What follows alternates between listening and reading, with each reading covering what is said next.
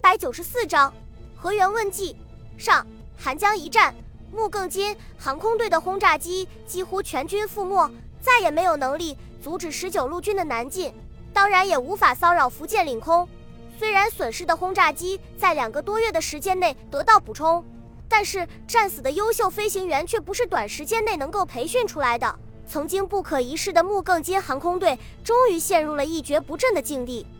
消除了空中威胁之后，孙百里立即挥师南下，于一九三八年十二月六日进入梅州，同时命令犹太军团和第七十八师立即跟进。日军在占领广州之后，对东部沿海采取的是封堵和突袭扫荡的策略，不时屠杀和平居民，以增加占领区的恐惧感，摧毁潜在的抵抗意识。所以，只在长安、汕头、汕尾等几个主要的港口城市驻扎少量的部队。针对敌人的部署，集团军部制定的计划是：西线的第六十、第六十一师和新二师协助第四路军稳定防线，孙百里亲自率领的东线部队则以泰山压顶之势扫荡日军据点，光复沿海港口，再挥师南下攻占惠州、河源，然后与西线部队配合，从东西北三面夹击广州地区的日军。然而，孙百里的部队刚刚进入梅州还不到三个小时。长安、汕头、汕尾等地的日军就全部弃城而逃，从海路撤退到广州，使歼灭敌人的计划落空，并且增加了广州战役的难度。孙百里在梅州等装甲部队赶上来以后，立即挥师南下。经过两天的强行军，与驻扎此处的越军一部胜利会师。在短短的两天行军过程中，犹太军团表现出超强的机动性，给孙百里留下了深刻的印象。无论是稻田、山地还是丘陵、丛林，坦克车都能够通行无阻，经常把第五十三师远远地抛在后面。由于广东正处于枯水期，大部分河流都不是很深，装甲部队不需要任何协助就能够徒涉。即使遇到水深和宽的河道，装甲师的工兵部队也能够在最短的时间内把装备和人员送到对岸。两天之后，步兵师的士兵们都累得精疲力竭。而装甲部队却还保持着旺盛的精力，随时都可以投入战斗。于汉谋接到孙百里抵达梅州的消息后，立即率领第四路军师长以上军官抢先赶往河源，来迎接自己的顶头上司，希望能够留下一个不错的印象。自从部队进入广东境内之后，孙百里就特别留意各地驻军的装备、士气和训练状况，结果使他大失所望。虽然从广州溃退已经一个多月了。部队仍然没有从失败的打击中恢复过来，垂头丧气的士兵和萎靡不振的军官在驻地四处游荡，完全没有大敌当前所应有的觉悟。孙百里冥思苦想了整整一个晚上之后，决定用十九路军精锐部队的雄壮军威来激励越军的斗志，帮助他们走出失败的阴影。十二月十日上午，于汉谋率领十几位高级将领早早就来到河源北门外，等待孙百里的到来。伴随着整齐的马蹄声，数百位身着笔挺芒的军方、身披大氅的士兵，骑着高头大马从远处缓缓走来。骑士们左手握住缰绳，戴着雪白手套的右手高举紧握雪亮的马刀。在骑兵的后面是百余辆三轮摩托车，头戴钢盔、荷枪实弹的士兵端坐其上。再往后，一辆辆涂着草绿色油漆的坦克车、装甲运输车，最后面是满载士兵。拖曳着重炮的大卡车，此时此刻，包括于汉谋在内的越军将领的心情，只能用震撼来形容。虽然早就听说过十九路军的威名，但是没有想到居然强悍到这种地步，装备如此先进。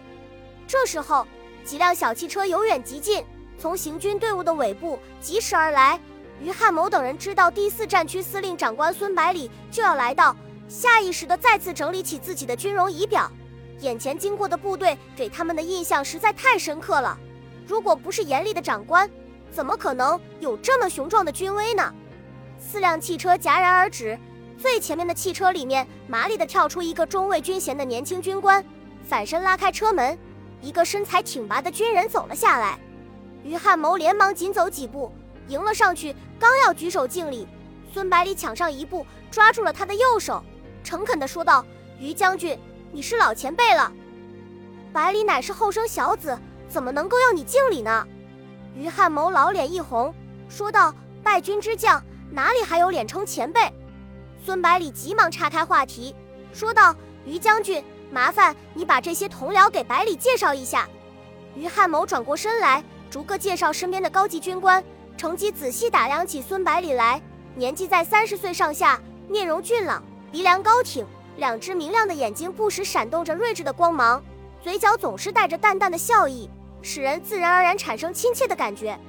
可能是长途跋涉的缘故，孙百里的眼圈发黑，显得有些疲惫。介绍完于汉谋的随员之后，中午，白月海和斯兹皮尔曼也走了过来，于是孙百里也把他们向对方逐一介绍一番。金发碧眼的斯兹皮尔曼自然吸引了最多的目光。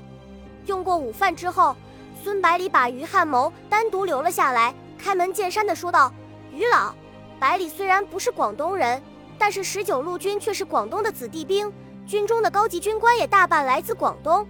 所以对广东有些特殊的感情。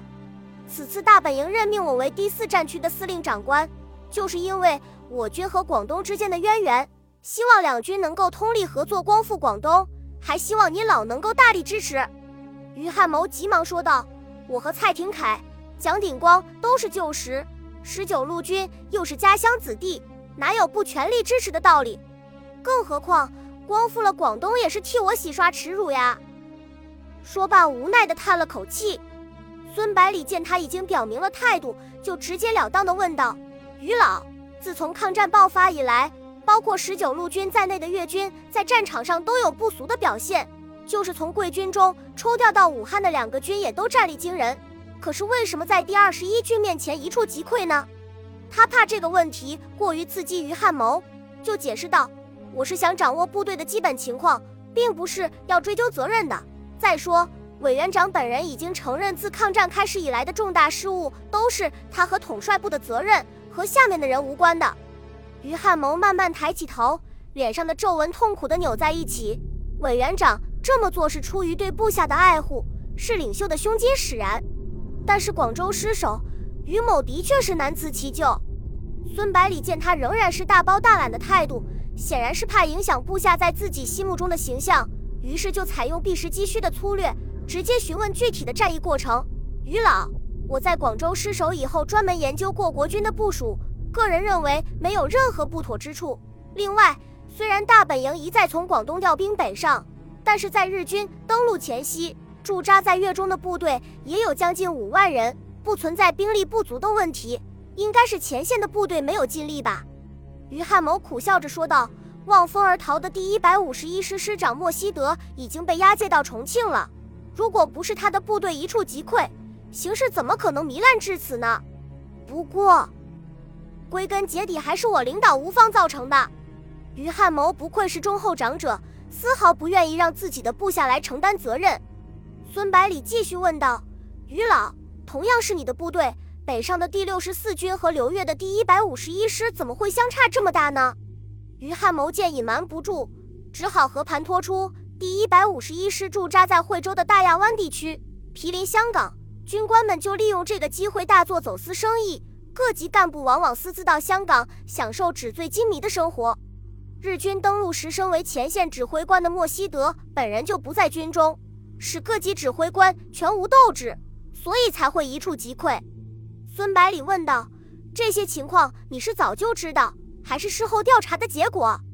于汉谋回答道：“其实粤军在陈济棠时代就已经军风腐化，军官们都备有三套衣服，在营穿军衣。”晚上出来玩穿绸衫，白天在市里穿洋服。由于生活环境较其他国军部队的军官们显得安逸而忧郁，再加上长时间的和平局面，使这些高级军官远离了战争，开始讲究生活而不是提高自身的战术修养。我接掌越军以后，为了稳定军心，没有用严峻手腕整治军纪。本来以为他们会适可而止，没想到他们反而变本加厉。有一点，于汉谋没有好意思说出来。他的嫡系越军第一军的两个师长期驻扎在闽粤赣边区，在越军部队中是较为辛苦的一支部队。他为了犒劳这批军官，等部队换防到广州后，特意把第一军公积金提出一半分给这批军官，让他们在生活上能无后顾之忧。没想到的是，他的亲信军官们过于富裕，饱暖思淫欲，终日在港岛流连忘返，使部队在最短时间内于精神上缴械。孙百里默默地点了点头，又问道：“于老，失利的原因已经知道了，那么你能不能告诉我第四路军的损失到底有多大？是否还有一战之力？”于汉谋不假思索地回答道：“根据司令部的统计结果显示，部队在会广战役中失踪伤亡九千余人，损失的武器装备包括步枪六千三百六十八支，轻机枪三百六十五挺，重机枪七百三十一挺。”高射炮二十门，高射机枪十挺，七十五毫米山炮四十九门，要塞炮十一门，一百零五毫米榴弹炮五门，装甲车二十辆。